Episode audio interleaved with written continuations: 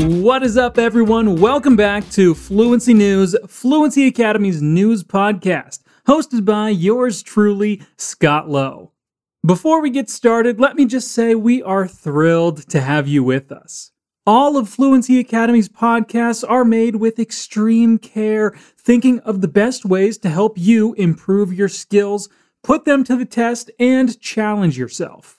If by any chance you're not familiar with all our other series, I recommend you head over to fluencytv.com where you can get access to all of our content for free. Contact with the language you're learning or hoping to improve is essential, and if you can make it daily, even better. This podcast series is extra special because, on top of practicing your English, you also get informed. Now, you probably already know how this works, but just a quick reminder. We're going to go over some of the most important or relevant stories of the week, and then I'll come in with some explanations in Portuguese in anything that needs more attention or an explanation. Now, how about we jump in? Before we move on to our major stories of the day, let's get some quickie news.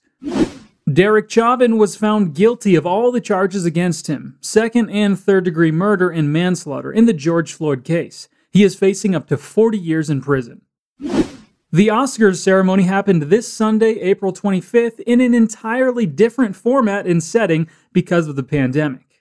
Nomadland took home the Best Picture award while Anthony Hopkins and Frances McDormand won Best Actor and Actress in a leading role. Apple announced on Monday, the 26th, that it's investing $430 billion in the US with 20,000 new jobs. And NASA's helicopter Ingenuity made its third successful flight on Mars. As always, you can find our sources and the transcript of this episode in the description or by going to fluencytv.com. Now, our first main story of the day is a battle of giants. Apple is rolling out an update of its operating system with new privacy controls designed to limit digital advertisers from tracking iPhone users, and Facebook is not happy. A new feature is being introduced to iPhones and iPads this week, which is causing a huge rift between Apple and Facebook. It will allow device users to say no to having their data collected by apps. Uh, Facebook has been put in a spin by this because user data and the advertising it can generate is what makes the company so profitable. This update could deal a severe blow to its business model. Apple is requiring app developers who want to collect a digital advertising identifier from iPhone users to show a pop up saying that the app, quote, would like permission to track you across apps and websites owned by other companies, close quote, along with an explanation from the app developer about why permission is being sought. Some mobile advertising analysts believe that fewer than one in three users are likely to grant permission. iPhone users also have a tracking menu in their phone's privacy setting where they can opt out of tracking from all apps on their phone with a single switch or pick and choose among apps to grant permission to. Both advertisers and app developers who sell ad inventory say if many iPhone users opt out of tracking, it will make advertising less effective. The ad industry has long gathered data about people's web browsing behavior in order to serve up ads, such as for clothes or cars, that users might be interested in. A shrinking pool of user data could lead to lower sales for brands and lower ad revenue for mobile apps and publishers.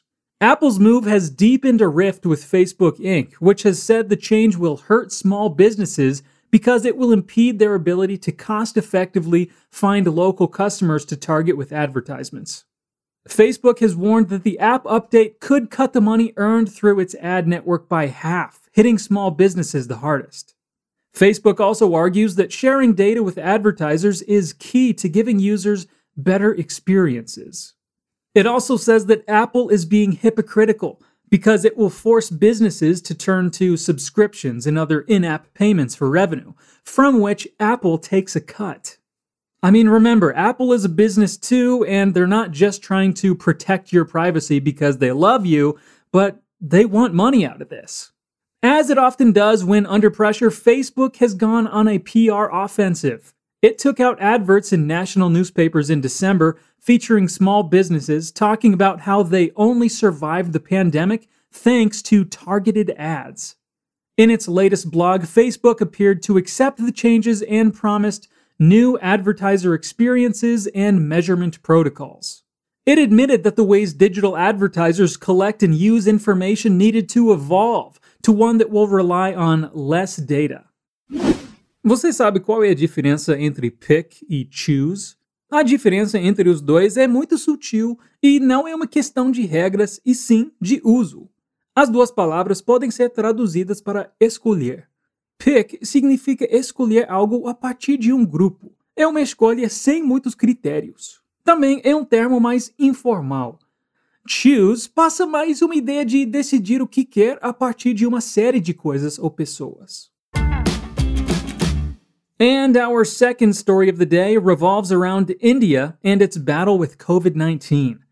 India recorded more than 350,000 new COVID 19 cases in 24 hours, setting a devastating world record for the fifth day in a row. The country is struggling to cope. Hospitals are full, oxygen is running low, and crematoriums are burning for so long that they have started to melt. Total infections in India have now surpassed 17 million. In comparison, the US has recorded more than 32 million infections, but the number of new infections in India is now higher than the whole of North America, Insider reported Friday. Experts say actual infection numbers could be higher because testing is not universal and deaths are not always accurately reported, the New York Times reported. Global COVID 19 cases are the highest they've ever been, despite falling infection numbers in some rich countries. Countries around the world, including the US, UK, France, Germany, Singapore, and China, offered aid over the weekend. Tech giants Microsoft and Google have also publicly pledged to help. The pandemic is sweeping through India at a pace that has staggered scientists. Daily case numbers have exploded since early March.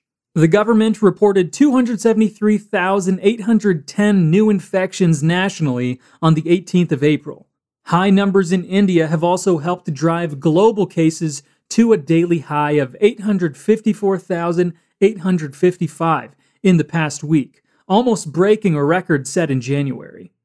Just months earlier, antibody data had suggested that many people in cities such as Delhi and Chennai had already been infected, leading some researchers to conclude that the worst of the pandemic was over in the country.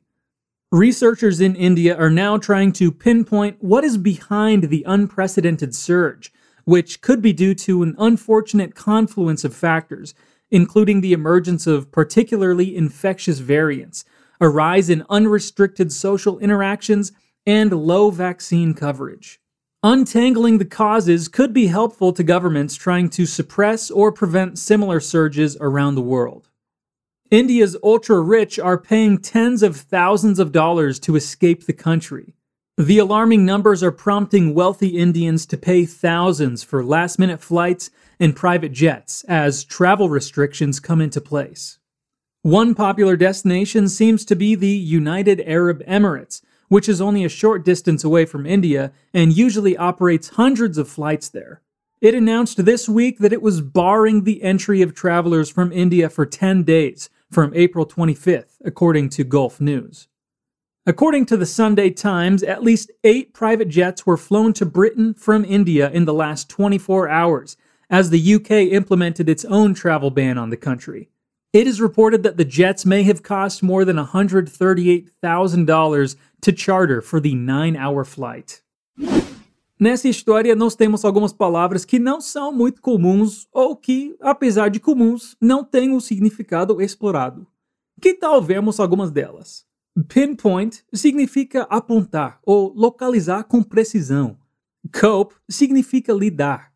Staggered significa cambaleando, mas nessa história a melhor tradução seria confundir, atordoar ou chocar. He was staggered ele estava chocado, staggered.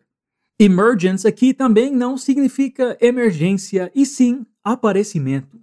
Para ver onde essas palavras se encontram na história, você pode encontrar a transcrição deste episódio na descrição ou em fluencytv.com. Okay, now how about we see some good news? Israel has recorded no new daily COVID deaths for the first time in 10 months as it continues to lead the world in its vaccination drive. Figures show the country's coronavirus death tolls remained unchanged at 6,346 on Thursday. The last time Israel recorded zero COVID deaths was at the end of June last year. Hospitals have now started closing its specialist coronavirus wards after daily death tolls plunged in recent weeks. Israel continues to lead the world in its vaccination drive, with more than 80% of its adult population vaccinated. In some other good news, studies find that there is no additional DNA damage in children born to parents who were exposed to radiation from the Chernobyl explosion before they were conceived. This is according to the first study to screen the genes of children whose parents were enlisted to help in the cleanup after the nuclear accident. Participants all conceived after the disaster and born between 1987 and 2002 had their whole genomes screened. The study found no mutations that were associated with the parent's exposure. And finally, to get us hopeful for the future, New Zealand is showing us what a COVID free nation looks like. More than 50,000 people attended a concert at New Zealand's largest sports stadium on Saturday, in what organizers said was the largest live music event since the start of the COVID 19 pandemic. New Zealand band Six60 performed at Eden Park in Auckland to a sold out event that featured pyrotechnics and was live streamed to nations across the South Pacific. With no social distancing or mask wearing required, the concert was a demonstration of New Zealand's success in controlling the coronavirus through closing its international border and rigorous testing and contact tracing. It's a stark contrast to other countries across the world that are in lockdown amid surging infections. New Zealand has recorded only about 2,600 cases of the virus and 26 deaths since the pandemic began, and tops Bloomberg's COVID resilience ranking. The border closure has badly hit the nation's tourism industry, though it has now opened a quarantine free travel bubble with Australia. Our city has shown the world this week that in the midst of a global pandemic, we can live close to normally in Auckland. Mayor Phil Goff said in a statement. Well, hey, congratulations to New Zealand. Excellent job. Honestly, I'm a little bit jealous, but hey, I have faith we'll all get there. And that is it for today's episode. This time we added some more news. I hope you enjoyed listening to the good ones. We could all use some positivity in our lives at this moment, right? And hey, don't forget to check out fluencytv.com for more free content. That's pretty positive.